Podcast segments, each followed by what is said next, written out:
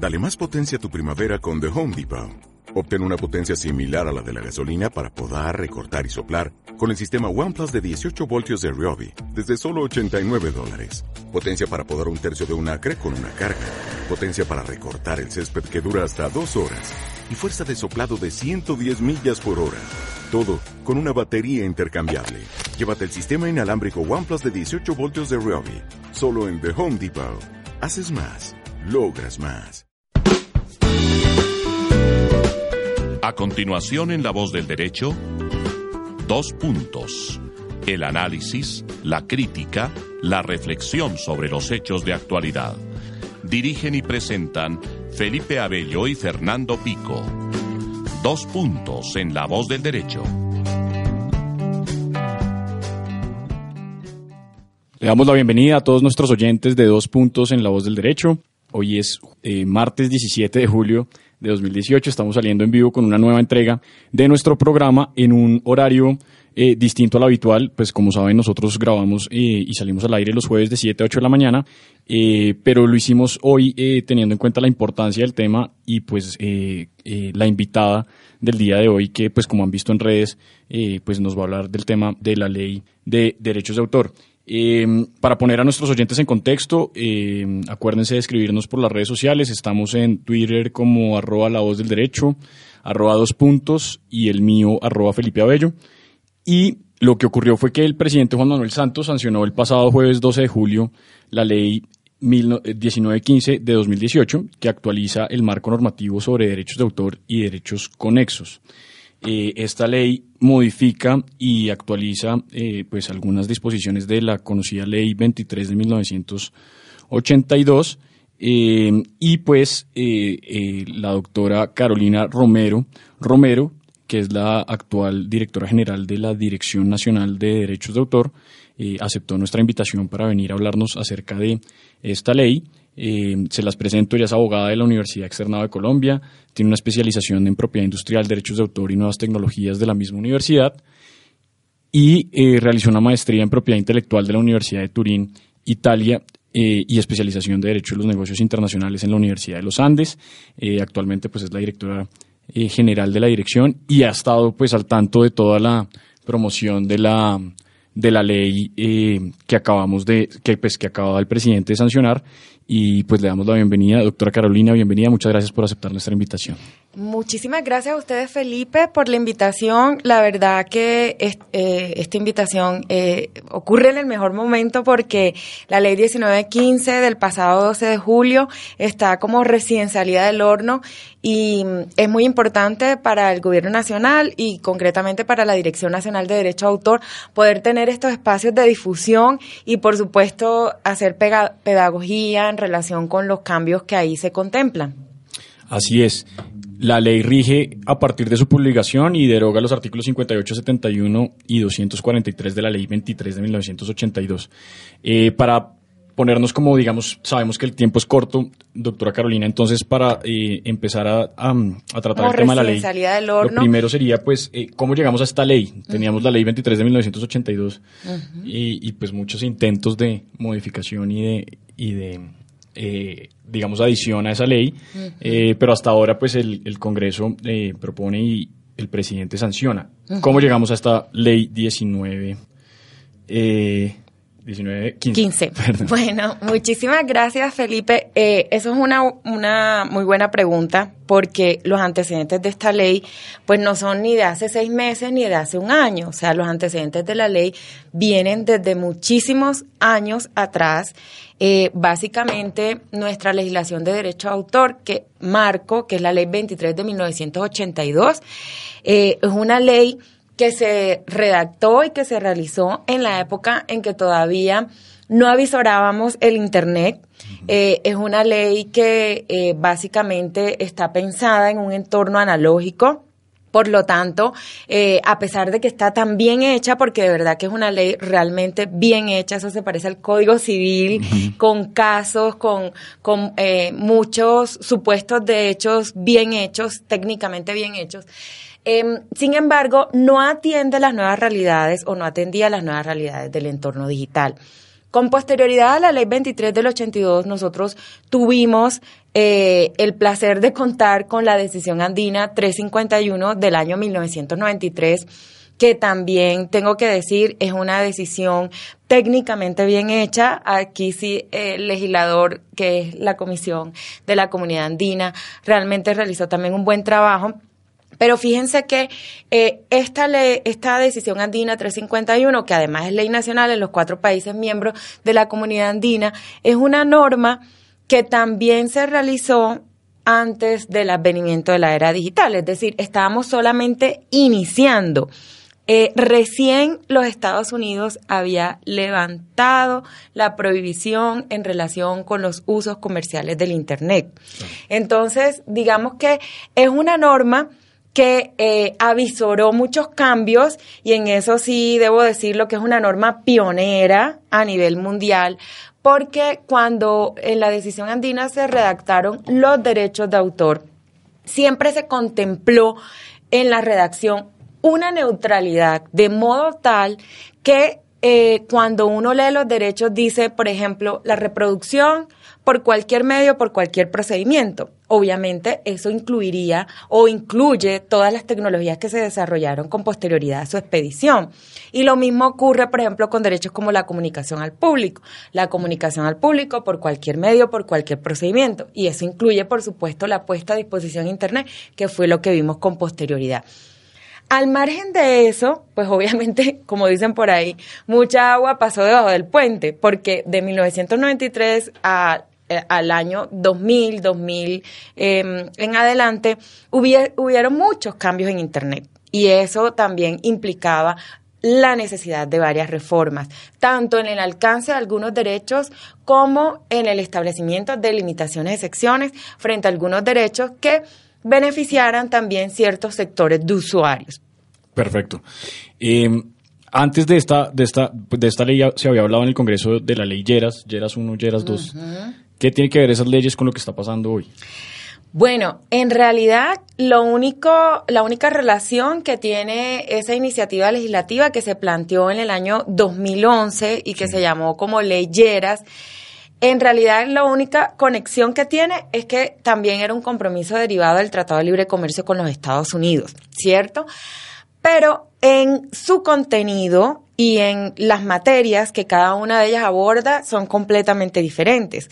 Porque en ese momento la ley que se presentó en el año 2011 lo que contenía era una regulación de la responsabilidad de los proveedores de servicios de Internet para exonerarlos en aquellas circunstancias en que ellos colaboraban con los titulares de derecho de autor por las infracciones al derecho de autor a través de sus redes.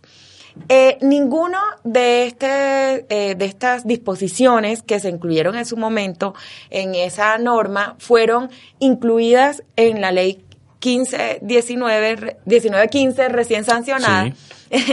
Ninguna de ellas fue incluida en esta nueva norma y esta norma, eh, es decir, la, la, la nueva ley, lo que contiene son la modificación de algunos, del alcance de algunos derechos frente a los intérpretes de obras musicales, frente a los productores de fonogramas, la consagración de nuevas limitaciones de secciones, el establecimiento de un régimen de obras huérfanas, el establecimiento de algunas disposiciones relacionadas con la observancia del derecho de autor y los derechos conexos. Dentro de ellas, pues, eh, se da la potestad reglamentaria para que el gobierno nacional establezca indemnizaciones preestablecidas desde el punto de vista del derecho de autor.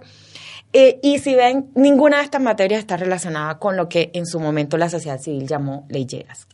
Perfecto. Ya vamos a pasar a cada uno de las de los artículos de, la nueva ley para, para, ir analizándolos y que nos puedas explicar el contenido de esos artículos. Eh, ¿Qué papel, ya que lo mencionaste, jugó el TLC para llegar a esta ley? ¿Le estamos haciendo caso a Estados Unidos o, cuál es el mensaje? Bueno, eh, a ver, lo primero que hay que pensar es que en la negociación de un tratado eh, de esta naturaleza, un tratado bilateral, eh, hay diferentes capítulos, ¿cierto? Y bueno, yo sé que en muchas oportunidades eh, se critica la idea de que en algunos capítulos tal vez la negociación no fue lo más conveniente, lo más balanceada para Colombia. Sin embargo, en el campo eh, de la propiedad intelectual y en el campo del derecho de autor en particular, nosotros consideramos que el balance para Colombia es positivo. ¿Por qué razón?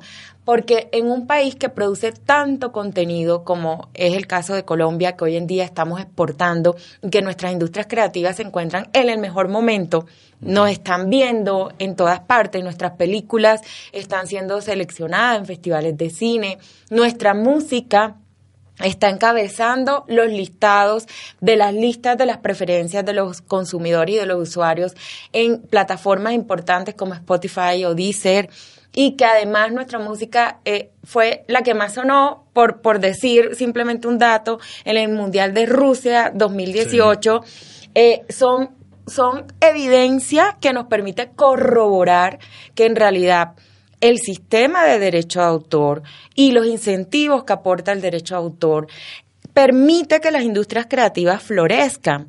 Y eso es en beneficio de los autores, los artistas, los productores de fonorama, los productores audiovisuales, incluso los organismos de radiodifusión colombianos, de origen colombianos.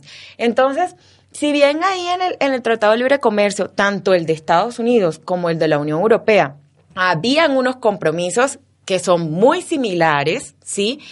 Eso, más allá de cumplir el compromiso, lo que estamos es otorgándole a los nuestros unos estándares internacionales que los van a beneficiar en el momento en que esas obras sean exportadas y comercializadas en territorio extranjero.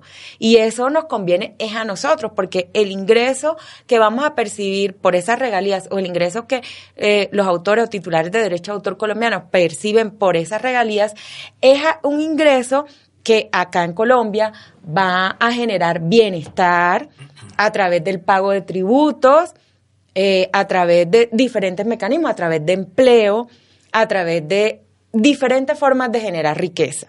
Y eso es en beneficio de nuestro país, no en el beneficio de eh, extranjeros. Entonces, desde ese punto de vista, el cumplimiento del TLC, más que el cumplimiento del compromiso, es en realidad un beneficio también para nuestros nacionales. Claro, esa es una importante precisión porque pues, siempre hay un comentario general de que es que le estamos haciendo caso al TLC y que simplemente eh, se nos están llevando el, conocimiento. Ya hablamos de, los antecedentes de lo que ocurrió con las leyeras, hablamos del papel del TLC, hablemos un poco del papel de la OCDE en esto. ¿Tiene algo que ver lo que nos dijo la OCDE hace un tiempo de que no pasábamos por, propiedad intelectual? Bueno, eh, yo aquí tengo que aclarar que no, no, no soy experta en los temas de OCDE, pues eh, no hice parte tampoco del equipo que, que se encargó del ingreso a Colombia en la OCDE, pero eh, desde el punto de vista de la propiedad intelectual y del derecho de autor, pues al ser una organización que se encarga de la revisión de las buenas prácticas, de los estándares, evidentemente en todas las áreas revisaron esos estándares y la propiedad intelectual y el derecho de autor no es la sección. Entonces, eh, en el marco de OCDE, concretamente en el Comité de Comercio, en su momento sí se preguntó, pues, cuáles fueron, cuáles son los estándares que tiene Colombia, eh, cuáles son los términos de protección, cuáles son eh, los tratados de los cuales forma parte, etcétera, etcétera. Pero, em, digamos que eh, independientemente de eso, eh, yo creo que eh, el cumplimiento de los compromisos siempre nos va a beneficiar en este sentido. Buenísimo. Y entonces ahora sí entremos en materia, ya viendo los antecedentes que nos llevaron a la ley 1915 de 2018, hablemos del contenido de la misma ley. es importante precisar que no está eh, sustituyendo la ley 23 de 1982, sino que hace unas eh, precisiones sobre ciertos artículos y pues algunos sí los modifica. Entonces, si quieres, doctora Carolina, pues empecemos a hablar del contenido de la ley. Sí, bueno, eh, como bien lo dice Felipe, es importante em, tener en cuenta que esto es una reforma muy profunda, pero no es una reforma integral, ¿sí? Es decir, aquí no se abarcaron todas las temáticas ni todas las materias relacionadas con el derecho de autor y los derechos conexos. Hay muchas materias que quedaron por fuera, la intención de la ley no fue abarcarlas todas. En relación con el título, este proyecto de ley, eh, o esta ley, modifica la ley 23 del 82, pero también establece otras disposiciones en materia de derecho de autor y derechos conexos. ¿Por qué razón? Porque también modifica algunos artículos de la ley 44 del 93, también modifica algunos artículos del Código Penal, también agrega unos artículos completamente nuevos que no estaban ni en la ley 23 ni en ninguna otra mm, cuerpo normativo, en ninguna otra disposición. Entonces, de verdad que es bastante amplio. Entonces, eh, obviamente, muchos temas se quedaron por fuera, pero al momento de interpretar la ley, nosotros la tenemos que meter, varias de esas disposiciones las tenemos que meter es en la ley 23 del 82. Y no perder de vista que la decisión andina 351 continúa vigente y que está por encima y es nuestra norma base, ¿sí? En cuanto a las disposiciones y como para entrar en materia de los cambios que hubieron, entonces lo primero es eh, en el artículo 10 eh, de la ley 23, si ustedes recuerdan, se hablaba de una presunción de autoría y con esta nueva norma se le agrega un parágrafo para establecer una presunción de titularidad. Esto, tanto desde el punto de vista del derecho de autor y más adelante en la ley, hay también una presunción de titularidad en relación con los derechos conexos. En cuanto a los alcances de los derechos, hay que hacer la siguiente precisión. En relación con el derecho de autor, en realidad no se crean derechos nuevos. Simplemente se precisa el alcance de algunos de ellos. En relación con los derechos conexos sí se crean derechos nuevos. Concretamente, en favor de los artistas e intérpretes eh, de obras musicales, en donde se otorgan eh, como derecho exclusivo la distribución pública, el alquiler comercial y la puesta a disposición en Internet. ¿sí? Eh, estos derechos que son nuevos para los intérpretes de obras musicales, más allá de ser un compromiso del TLC, era un compromiso que ya Colombia tenía desde que acá se ratificó y se aprobó los tratados de la OMPI del año 96. En este caso, el Tratado de la OMPI sobre Interpretación, Ejecución y Fonogramas, conocido como TOYEF, consagraba la obligación de los estados partes contratantes de ese tratado de otorgar estos derechos exclusivos. Y nosotros pues si bien teníamos ya la ratificación del tratado y el mismo ya estaba en vigor en Colombia, en realidad no habíamos hecho una modificación que contemplara estos nuevos derechos. Entonces, hay que aclarar que, por ejemplo, esto, independientemente de TLC con Unión Europea o TLC con Estados Unidos, esto era importante. Exactamente. Antes, antes de seguir con el tema de las precisiones de los derechos patrimoniales, en el tema de la presunción, es importante que eh, la precisión, la, presunción que existía de la ley 23 de 1982 continúa. Sí. aquella de eh, que si la creación se realiza en contrato laboral o con una obra, pues se presume que es del encargado. Eso continúa, no es que haya cambiado. Sí, sí, sí, sí, de acuerdo. Eso continúa, se mantiene esa presunción de autoría, exactamente. Y acá incluso eh, en la ley también hay un artículo en donde se deja claro que la titularidad eh, se desprende es de una de las formas de transferencias. Es decir, se aclara. O sea, siempre debe mediar o un contrato y las disposiciones de la ley que contemplan los diferentes mecanismos de transferencia continúan vigentes, ¿sí? Entonces, digamos que esa parte de la ley queda intacta, ¿sí? Para hacer esa precisión.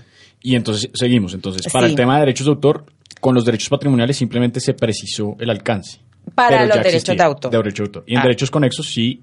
Hay nuevos derechos, exactamente. En el caso de los productores de fonograma, si nosotros vemos en relación con los productores de fonograma lo que está actualmente en la decisión andina 351, ellos tienen como derecho exclusivo la reproducción del fonograma, la distribución pública del fonograma, la importación de copias fonograma y el alquiler comercial público del fonograma.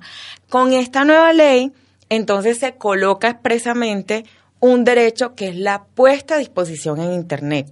¿Sí?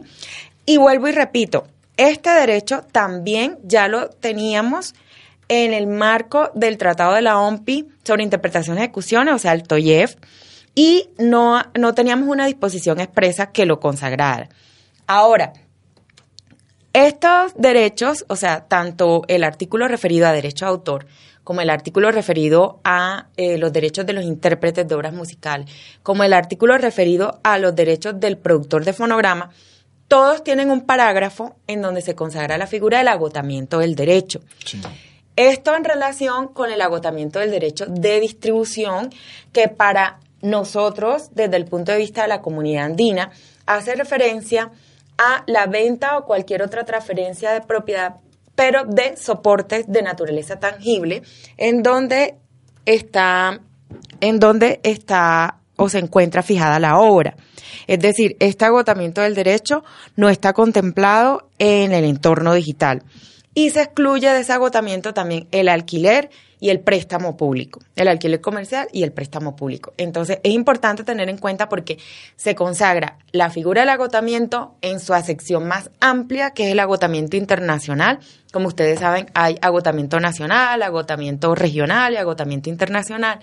Y acá se consagra un agotamiento internacional frente al derecho de distribución. Que no teníamos que no teníamos. Y en la, en la decisión andina había una disposición que daba dudas y había toda una controversia doctrinal de si en Colombia había o no había agotamiento. La autoridad nacional competente decía que no, algunos doctrinantes decían que sí, pero bueno, aquí se zanjó esa discusión. Pero para entorno digital todavía no tenemos agotamiento. No, no. Muy bien. Otra, otro, bueno, hablamos del alcance en derechos patrimoniales hablemos de algo que le interesa mucho pues, a los autores y es el aumento del plazo de protección de personas jurídicas. ¿Qué, trae esta ley? Bueno, eh, en relación con esta ley, y bueno, aquí hay que decir algo, nosotros distinguimos entre cuando el titular del derecho es el autor o una persona natural o cuando el titular del derecho es una persona jurídica. Nosotros en nuestra legislación teníamos contemplado el plazo de protección de la vida del autor más 80 años cuando se contaba el plazo de protección desde, eh, desde el punto de vista de la, de, la persona natural. Y eso se sigue manteniendo. Es decir, eso no cambió con la ley. Si el plazo de protección se cuenta eh, para una persona natural, siempre va a ser la vida del autor y 80 años después de su muerte. Si el plazo de protección está relacionado con la titularidad de una persona jurídica, entonces ahí sí hubo un cambio trascendental, porque se pasa de 50 a 70 años cuando el titular es una persona jurídica y eso se comienza a contar a partir de la publicación, a partir de la divulgación eh, y aquí hay que mencionar que este aumento aplica tanto para derecho de autor como para derecho conexo. Es decir, también aplica cuando una interpretación, un fonograma, una emisión de radiodifusión, el titular sea una persona jurídica. ¿Sí? Sí. Eh, me causa curiosidad esa, esa intención de darle importancia al derecho conexo. En toda la ley hay, una, hay, un espíritu de, igualar el derecho conexo con el derecho de autor. Sí. ¿Por qué razón? Bueno, en realidad eso es propio eh, en general de países de derecho continental. Eh, en nosotros, en los países eh, que, tenemos la tradición jurídica eh, romana, derecho continental, em, tenemos una clara diferencia entre el derecho de autor y el, derecho conexo.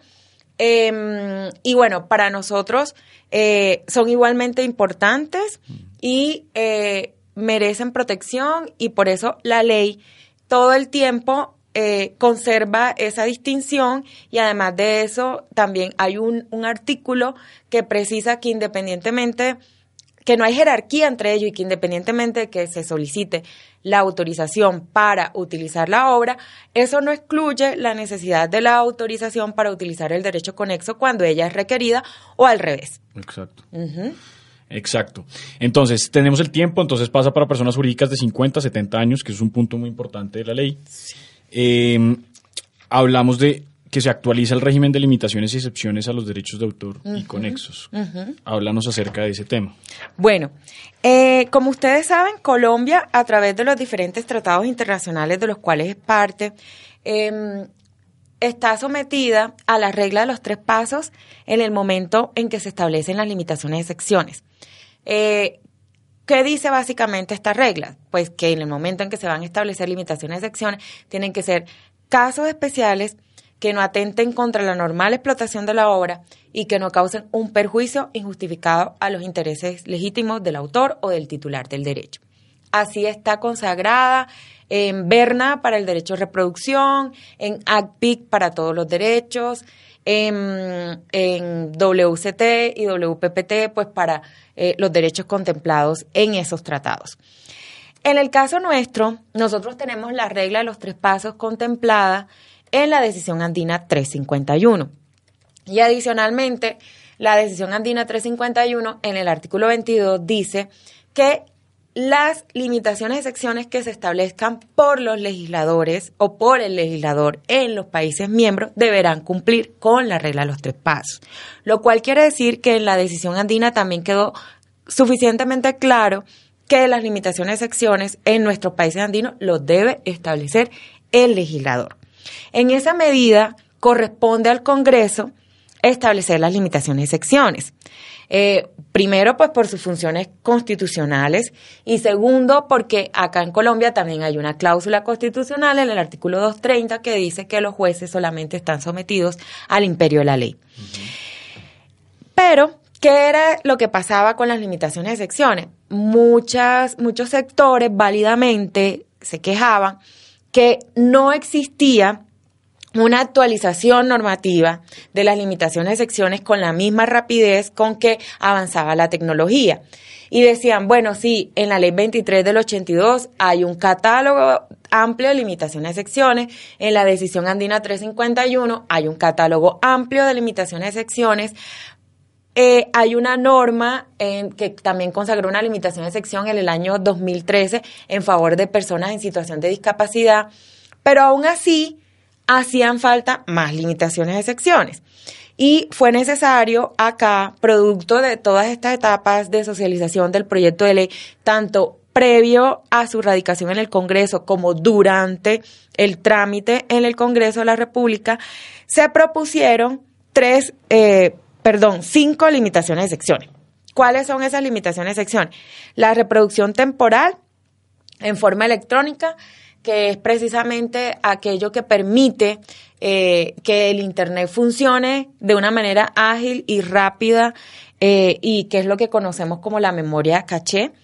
Eh, en estricto sentido, eso es una reproducción por medios digitales que hace parte de los derechos exclusivos y por lo tanto era necesario excluirla o excepcionarla para que no fuera em, necesario pedir autorización cada vez que eso se hiciera. ¿Sí? Eh, lo otro es el préstamo sin ánimo de lucro por parte de una biblioteca, un archivo, un centro de documentación. Y aquí hay que hacer una aclaración también. ¿Ya estaba o no?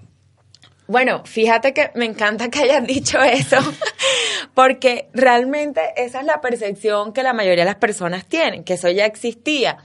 ¿Por qué es la percepción que la mayoría de las personas tienen? Porque acá en Colombia nunca había habido o nunca ha existido un antecedente de una demanda o de una reclamación de un autor o de un editor o cualquier tipo de titular que le reclame a una biblioteca por hacer préstamo público. Entonces, si bien no estaba consagrado legalmente, pues los titulares consentían había una duda que se hiciera en realidad. Pero para las bibliotecas también era incómodo porque las bibliotecas decían es que no sabemos si lo que estamos haciendo es legal o ilegal porque no hay una disposición expresa que no lo permita y nosotros sí estamos prestando públicamente las obras. Claro, pero esa utilización, si la sometes a la regla de los tres pasos, lo que pasa es pues que... Te daría... Exacto, quien tenía que hacer ese análisis es el legislador. Okay. ¿Sí? Entonces, el legislador, como no había hecho ese análisis y no lo había contemplado en una ley, entonces, el juez no podría. Exactamente, el juez no podría hacerlo, porque no puede crear las limitaciones de secciones. Entonces, el préstamo público sin ánimo de lucro va a ser una limitación de sección que va a regularizar algo que nosotros ya estábamos viviendo y que les va a permitir a las bibliotecas, archivos, centros de documentación de verdad tener mayor tranquilidad. Y yo creo que eso es en beneficio de estos eh, usuarios que también cumplen una labor muy importante en la difusión de las obras y, por supuesto, en todo lo relacionado con... Se les da tranquilidad de que lo que están haciendo está dentro de la ley. Está bien, exactamente. También se contempló la puesta a disposición por parte de bibliotecas, archivos y centros de documentación en terminales especializados de las bibliotecas. Esto eh, tiene relación es con todo lo que ellos tienen en formato digital que no pueden hacer eh, un préstamo porque si hicieran un préstamo es como si sacaran una reproducción de esa copia digital y se volverían como en unos eh, organismos de reproducción de las obras, lo cual no podrían hacer. porque entre otras cosas eso podría atentar también contra la normal explotación de la obra, ¿sí? Pero lo que se permite acá frente a esas copias digitales es que ellos tengan en las bibliotecas unos terminales especializados para que las personas puedan irlos a consultar, ¿cierto? Eh, Me da pena interrumpirte, son las, vamos a un pequeño corte comercial y ya regresamos en dos puntos en La Voz del Derecho. 365 días al año, las 24 horas, el mejor equipo trabajará para que usted viva sienta y escuche la mejor radio de contenido en la red. La primera emisora con programas especializados, noticias y la mejor música. La voz del derecho. Radio especializada.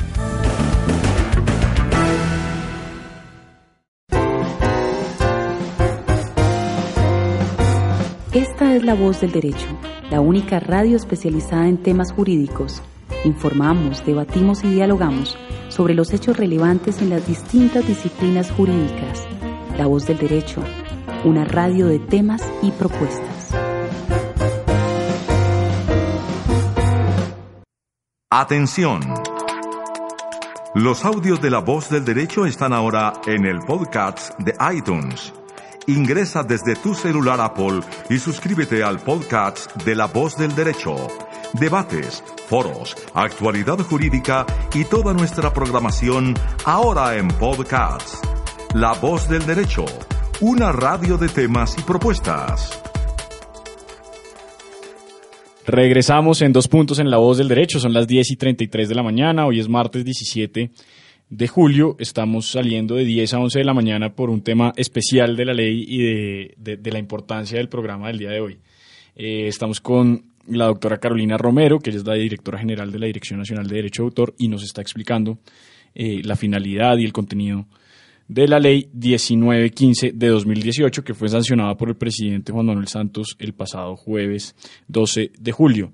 Eh, en la primera parte del programa hemos hablado un poco de los antecedentes para llegar a la ley, de su papel frente al TLC, la OCDE, y empezamos ya a hablar sobre el contenido, sobre el tema de la presunción, el alcance de los derechos patrimoniales, lo que se generó frente a los derechos conexos y, y su nueva inclusión de derechos patrimoniales, el plazo de protección y estábamos hablando antes del corte de la actualización del régimen de limitaciones y excepciones. Habíamos alcanzado, nos habías alcanzado a explicar acerca de la reproducción temporal, eh, la utilización en las bibliotecas del préstamo sin ánimo de lucro y la puesta a disposición. Y la puesta a disposición. ¿Qué más tenemos como régimen de limitaciones y excepciones? Sí, bueno, también tenemos una limitación y excepción que es importantísima, que es precisamente la transformación de las obras con fines de parodia y caricatura, ¿sí? Em, digamos que esta disposición es novedosa. Eh, en, hace un par de años hubo una iniciativa parlamentaria para consagrarla. Eh, lo que percibimos fue que hubo eh, confusión entre los usuarios de este tipo de limitaciones de secciones porque al contrario pensaban era que se iba a prohibir la parodia pero em, afortunadamente acá quedó contemplada de una manera suficientemente amplia para permitirla y lo único es que no puede implicar una confusión con la obra original. Finalmente, de las limitaciones de secciones que se consagraron expresamente está la reproducción por medios reprográficos y aquí hay que hacer una aclaración. En la decisión andina 351 en el artículo 22 ya está contemplada una limitación de sección que permite la reproducción por medios reprográficos de pequeños fragmentos, pero esta, eh, esta disposición sí contiene una novedad, porque también contempla la posibilidad de hacer una reproducción por medios reprográficos completa de obras aisladas de arte, eh, o sea, obras de carácter plástico, fotográfico, figurativo, dibujos, pinturas, esculturas, ¿sí? ¿Por qué? Porque este, por la naturaleza de estas obras, si yo las voy a utilizar con fines de enseñanza, para un examen, eh, para, para alguna actividad que en una institución de educación, pues yo no puedo copiar un fragmento, tengo que realmente reproducirla toda. Y si bien había toda la discusión si yo podía hacer eso en el marco del derecho de cita, pues acá con esta disposición esas discusiones quedan zanjadas. Eh, hay una disposición que es importante en esta ley que está relacionada con la actualización de las limitaciones secciones. Había eh, una preocupación que nosotros eh, recogimos acá en la ley y estaba relacionada con la actualización de las limitaciones y secciones. Es decir, que no pasara tanto tiempo como sucedió en este caso ah, desde el año 93, desde el 82, etcétera, sino que hubiese la posibilidad de que esas actualizaciones fueran más más frecuentes o más constantes debido a la necesidad de ciertos sectores. Entonces lo que se contempló es que cada tres años el gobierno nacional, eh, de, luego de un proceso de escuchar a diferentes sectores y por supuesto también algunas entidades públicas, va a revisar las limitaciones de secciones y proponer al Congreso de la República un proyecto que contemple, si es necesario, nuevas limitaciones de secciones. No es que cada tres años se tenga que presentar un proyecto de ley sobre el tema, no si hay la necesidad como producto de ese estudio, de verdad hay evidencia sustancial de que eso se requiere. Ese listado de limitaciones y excepciones que trae esta nueva ley, ¿sería taxativo o es enunciativo? ¿Puede haber otra limitación y excepción? Eh, las limitaciones y excepciones de nuestro sistema son taxativas, digamos, son las que están en la ley y los supuestos de hechos contemplados ahí. Nosotros lo que estamos proponiendo para actualizarlas es esta revisión, pero tendría que el Congreso legislar una nueva norma. Perfecto. Esa limitación y excepción del tema de parodia siempre llama mucho la atención. Eh, sí. ¿Cómo explicar a nuestros oyentes cómo podría uno utilizar una obra sin autorización con fines de parodia si de todas maneras la parodia pues también obtiene un beneficio quien hace la parodia, un beneficio económico. Sí, lo que pasa es que acá en el caso de esta limitación de sección, la posibilidad de parodiar eh, y de hacer una caricatura de una obra eh, literaria o artística no está restringida a que la persona obtenga o no un lucro con la obra derivada, mm. ¿sí? Ambas obras estarían protegidas, es decir, tanto la obra original como la obra derivada, que es producto de la transformación con fines de parodia. Pero si esa persona que realiza esa parodia o esa transformación obtiene un beneficio económico, no estaría restringida la posibilidad de obtener ese beneficio económico, conforme a esta limitación de sección. Por eso digo que es una limitación de sección bastante amplia. Sí, y es bastante amplia en realidad. Muy bien. Eh, eso frente al régimen de limitaciones y excepciones. La ley también nos habla de un régimen de uso de obras huérfanas. ¿Qué nos trae esta nueva ley? Bueno, eh, el régimen de las obras huérfanas, la verdad, también es bastante novedoso. Eh, y aquí me atrevería a decir que somos el único país en el continente americano que tiene una disposición relativa a este tema o una, em, un, conjunto de disposiciones relativas a este tema. Eh, sobre las obras huérfanas, pues un concepto acuñado por los europeos eh, casi eh, pues, a ver, las dos grandes guerras mundiales se llevaron a cabo prácticamente en territorio europeo y eso implicó que se perdiera el rastro de muchos autores o titulares de derecho de autor en relación con obras que reposaban en archivos, centros de documentación que con ocasión de la guerra pues sufrieron también daños. Em, acá en Colombia, si bien no ha sido esa la situación, sí escuchábamos constantemente de que en algunas bibliotecas, archivos, centros de documentación e instituciones que encargadas de preservar la memoria existían o existen obras que ha sido difícil identificar o localizar a sus titulares para pedir una licencia para poderlas utilizar. Entonces, lo que contempla este régimen de obras huérfanas es, primero, una definición de lo que es obra huérfana, y aquí es importante la claridad obras huérfanas para los efectos de este de esta regulación no solamente se refiere a las obras literarias o artísticas sino también a los fonogramas huérfanos es decir fonogramas que no ha sido posible identificar a esos titulares ¿Qué establecen estas normas? Pues establece, pues como todo, em, unas disposiciones que em, eh, trae como unas reglas para identificar a los titulares, em, indica cómo se debe hacer una búsqueda diligente, porque en realidad para poder utilizar esa obra yo tengo que intentar realmente buscar al titular del derecho. Ese tema es muy interesante. ¿Quién, ¿Cómo demuestro yo que agoté eh, la, la, búsqueda de ese titular y que hice los esfuerzos suficientes para tratar de hallar dónde estaba esa persona y realmente pues no, no, no sé quién es el titular de la obra y por esa razón lo puedo Claro, eso, eso es una buena pregunta, porque de verdad que varias cosas van a quedar sujetos a reglamentación por parte del gobierno nacional. Es decir, después nos toca sacar un decreto reglamentario con todos los pasos para establecer los detalles de estos temas. Pero la ley sí nos da como unos, unos criterios relacionados con la búsqueda diligente. Entonces, por ejemplo, la ley nos dice, una búsqueda diligente, para realizarla, se deben consultar fuentes adecuadas de información en relación con el tipo de obra y en relación también con, con la prestación protegida, o sea, con el panorama protegido. Entonces, por ejemplo, si tú te preguntas, bueno, más adelante cómo se reglamenta eso o cuál es una fuente de información adecuada.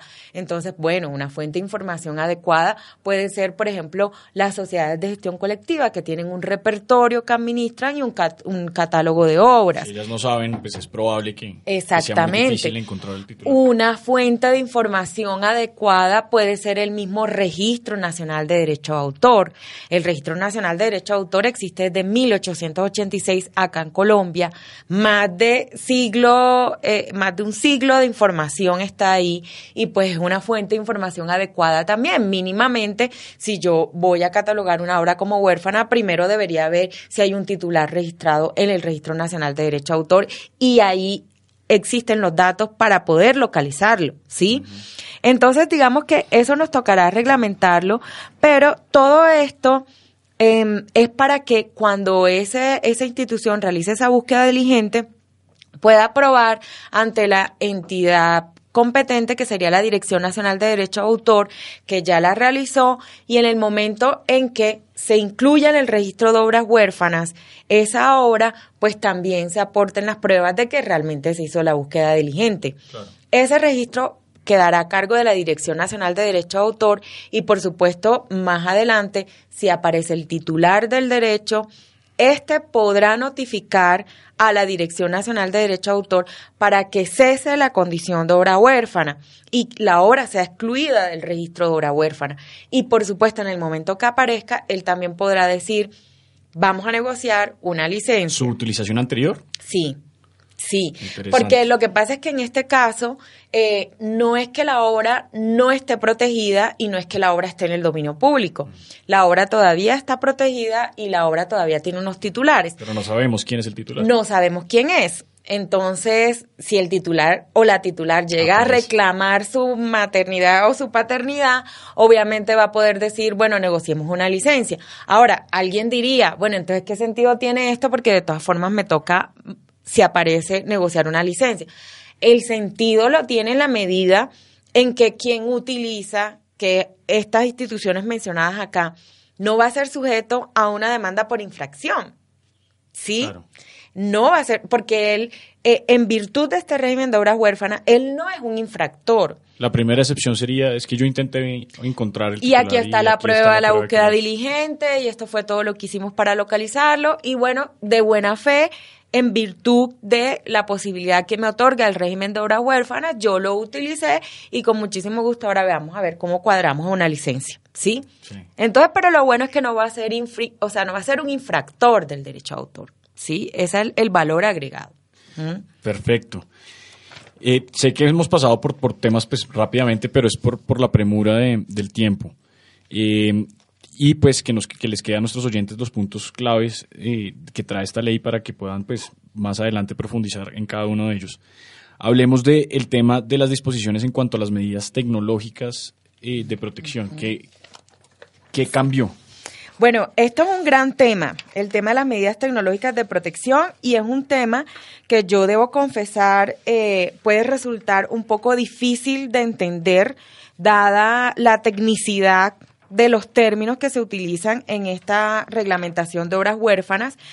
Pero eh, para resumirlo de la mejor manera, pues porque obviamente las disposiciones que están aquí contempladas son bastante amplias y detalladas, lo primero que hay que decir es, la obligación de establecer una protección frente a las medidas tecnológicas de protección en Colombia no se desprende ni del TLC con Estados Unidos ni del TLC con Europa. Se desprende del tratado, de los tratados de la OMPI del 96 que ya les había mencionado antes. Todavía estamos pendientes de cumplir. A ver, nosotros las habíamos incorporado en el Código Penal desde el año 2000 como una protección penal. Sin embargo, eh, con el Tratado de Libre Comercio con Estados Unidos, eh, nace una obligación pues de establecer una responsabilidad también por la vía civil y además de establecer unas excepciones frente a la ilusión de las medidas tecnológicas de protección. Perfecto que no pueden ser confundidas con las limitaciones y excepciones al derecho de autor. Una cosa son las limitaciones y excepciones al derecho de autor y otras cosas son las situaciones en las cuales yo puedo eludir una medida tecnológica de protección sin estar en el marco de una responsabilidad civil o una responsabilidad de índole penal, ¿cierto? Entonces, ¿qué disposiciones hay acá? Bueno, primero, hay una em, definición de medida tecnológica de protección efectiva, una definición de información eh, sobre la gestión de derechos, em, se establece la posibilidad de que se apliquen las medidas cautelares que están establecidas eh, para los procesos declarativos en el Código General del Proceso. Y además de eso, eh, se establecen cuáles son como esas eh, conductas que pueden estar sujetas a una infracción por la alusión de las medidas tecnológicas de protección. Aquí hay que mencionar algo. Las medidas tecnológicas que están protegidas en virtud de la ley de derecho de autor son las que protegen una obra o un derecho conexo, es decir, una interpretación, un fonograma o una emisión de radiodifusión.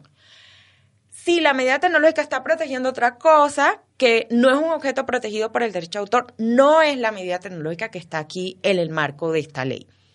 Segundo tema, las medidas tecnológicas tienen una protección independiente en relación con la protección que tiene la obra o el derecho conexo.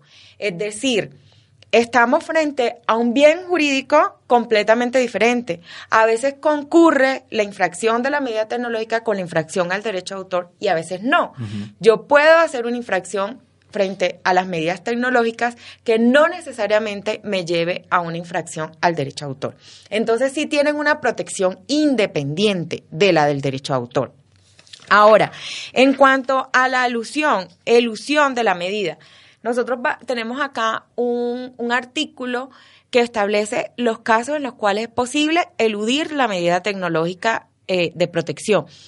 ¿Cuáles son, así como por mencionarlos por encimita? Primero, las actividades de buena fe que se realizan con, el, con la finalidad de hacer ingeniería inversa. Esto es importante porque, pues, obviamente, eh, la ingeniería inversa es una actividad que hoy en día realizan muchos investigadores, muchos estudiantes, muchas personas que están dedicadas a actividades científicas. Contribuye al desarrollo. Exactamente. Entonces, para realizar ese tipo de actividades, yo puedo eludir la medida tecnológica.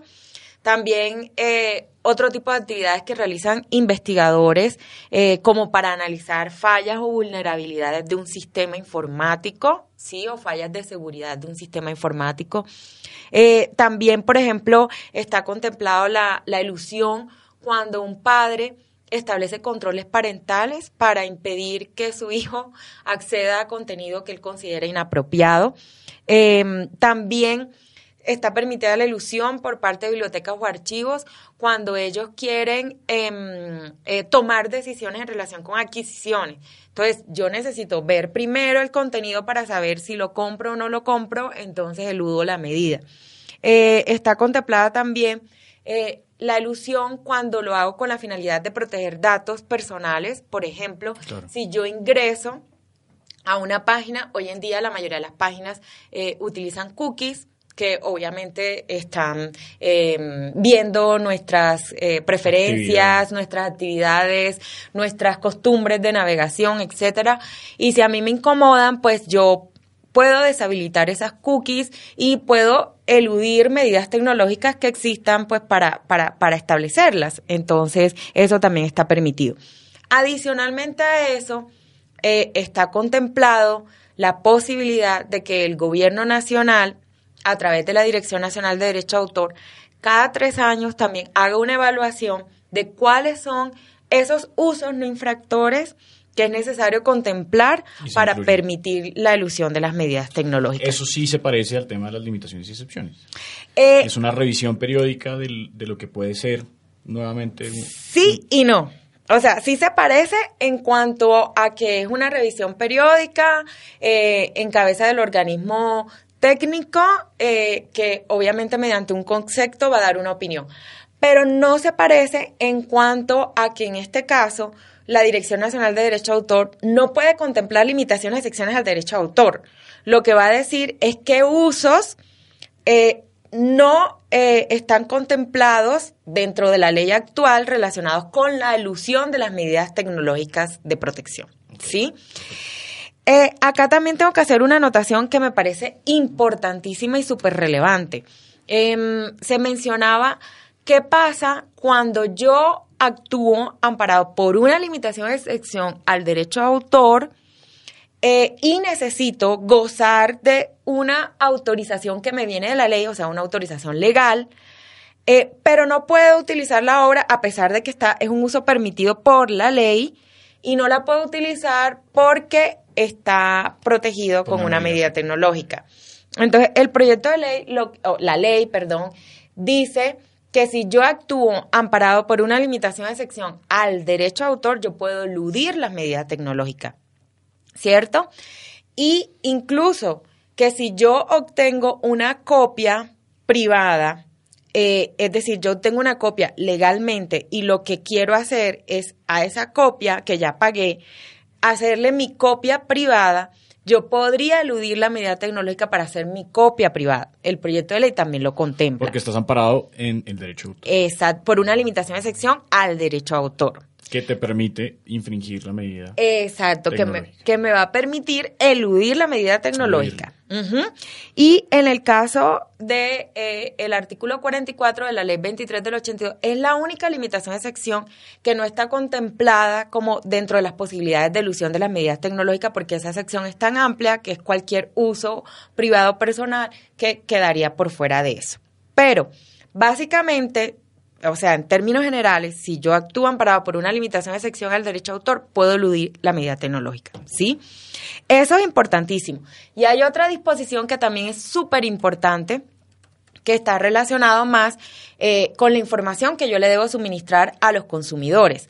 Eh, acá establece una disposición que cuando yo le coloco a un dispositivo componente en el cual está fijada una obra, una medida tecnológica de protección, yo debo informar al usuario para que el usuario con una decisión informada tome la decisión de si lo compra o no lo compra.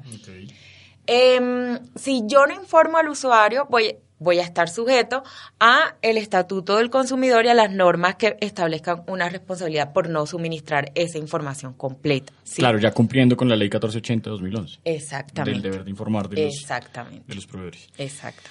Buenísimo sobre las medidas tecnológicas. 10 y 54 de la, de la mañana, se nos va acabando el tiempo, pero entonces pasemos eh, rápidamente con el depósito legal que le interesa también a muchos, a muchos escritores y muchos autores. Sí, sí, esta norma es importantísima eh, y la verdad que em, aquí tengo que, que también darle el crédito a la Biblioteca Nacional eh, quien fue la institución del gobierno que inicialmente manifestó su preocupación en relación con el depósito legal. Em, ¿Qué es lo que ocurre en la actualidad? Mejor dicho, antes de la expedición de esta ley. La norma de depósito legal estaba incorporada en el artículo 7 de la ley 44 del 93. Pero volvemos a lo mismo, esta ley es del año 93 y en ese momento, pues no había una dimensión completa de lo que significaría el entorno digital. Por lo tanto, la norma de depósito legal que está ahí solamente contempla el depósito legal de las obras que están en ejemplares o formatos de carácter tangible, material. O sea, el libro en papel, el DVD, el CD, etc. Entonces la biblioteca lo que comenzó a percibir era que con el tiempo como casi la proporción se está volviendo de casi el mecanismo de difusión de las obras es lo digital, las ediciones digitales, la biblioteca estaba perdiendo todo un acervo de, de, contenido protegido por derecho de autor que no estaba llegando allá a la biblioteca vía depósito legal. Ellos establecieron un depósito voluntario eh, que la gente llevaba ya las cosas pues voluntariamente cuando eran en formato digital, pero esto no era suficiente. No tenían un mecanismo para hacerlo mm, eh, obligatorio porque no tenían una disposición legal y tampoco tenían un mecanismo para exigirlo. Entonces ellos nos manifestaban que ellos necesitaban realmente una norma de depósito legal que cubriera también lo digital. Y esa es la gran novedad de esta disposición. Cubre lo digital, eh, establece también una sanción. La sanción ya existía, pero obviamente aquí la sanción es para todo, exactamente. Si, si el productor, importador, em, editor no hace el depósito dentro de los 60 días siguientes a la publicación o divulgación de la obra, entonces puede estar sujeto a una multa. Eh, la Biblioteca Nacional en relación con estas obras en formato digital em, podrá colocarlos a disposición en sus terminales especializados, al igual que la limitación de sección está contemplada así. Em, también la biblioteca tiene una carga, tiene una carga de adoptar las medidas técnicas, tecnológicas, etcétera, de impedir que existan usos no autorizados, es decir, usos... la gente se aproveche del, depósito para sacar... Exacto, o sea, usos, usos no autorizados, ya sea por el autor o titular del derecho, bueno, en este caso de, quien hizo el depósito, o usos que no están autorizados por la ley a través de limitaciones y secciones. Entonces la biblioteca va a tener esa carga también de proteger esas eh, copias digitales que se le fueron depositadas. Entonces, para, para, para, preservar nuestra memoria histórica, esta norma también va a ser importante. Muy bien, Carolina. Eh, un último punto rápidamente antes de tu conclusión. Eh, que le interesa a los abogados. ¿Cómo quedan las facultades jurisdiccionales de la dirección con esta nueva ley? ¿Igual o cambió algo? Sí, no, quedan igual realmente. A ver, hay unas eh, disposiciones eh, procesales en esta ley relacionadas con la observancia, pero eso no afecta en nada las facultades de carácter jurisdiccional que ya tiene la dirección desde el Código General del Proceso. Muy bien. Carolina, de verdad, mil gracias por haber aceptado nuestra invitación al programa La Voz del Derecho. Eh, por último, pues en estos dos minuticos que nos quedan, eh, una conclusión sobre esta ley y decirle a nuestros oyentes, eh, digamos, el valor del derecho de autor que está. Bueno, muchas gracias. Eh, bueno, yo quisiera decir que las industrias creativas en Colombia realmente son una oportunidad para el país. Siento que estamos en el mejor momento y que hay que aprovechar estos incentivos que otorga el derecho a autor. consideramos desde el gobierno que esto es una ley bastante balanceada eh, estableció estándares de protección adecuados al tiempo que también atendió los requerimientos y la preocupación de diferentes sectores de usuarios. Em, yo creo que hay que sacarle jugo, hay que aprovecharla. Eh, seguramente en la medida en que se aplique tanto la doctrina como la jurisprudencia nos van a dar como eh, poco a poco más luces de cómo se va a ir implementando la ley. Nos quedan pendientes unos decretos reglamentarios, todos bienvenidos a opinar en el momento en que los mismos sean publicados para reglamentar obras huérfanas, para reglamentar depósito legal, para reglamentar las indemnizaciones preestablecidas. que no hablamos. Que no hablamos, eh, pero ahí se va a reglamentar las indemnizaciones preestablecidas para derecho de autor también y para por supuesto, reglamentar el procedimiento en los cuales se van a hacer las revisiones periódicas tanto de las excepciones a las medidas tecnológicas de protección como de las limitaciones de secciones. Excelente, mil gracias. 11 de la mañana, ahí tienen todos nuestros oyentes la nueva ley de derecho de autor para que la estudien, para que la investiguen y propongan. Nos vemos el próximo jueves con otro programa de dos puntos en la voz del derecho. Muchas gracias. Escucharon en La Voz del Derecho dos puntos el análisis, la crítica, la reflexión sobre los hechos de actualidad. Estuvieron con ustedes Felipe Abello y Fernando Pico. Dos puntos en la voz del derecho.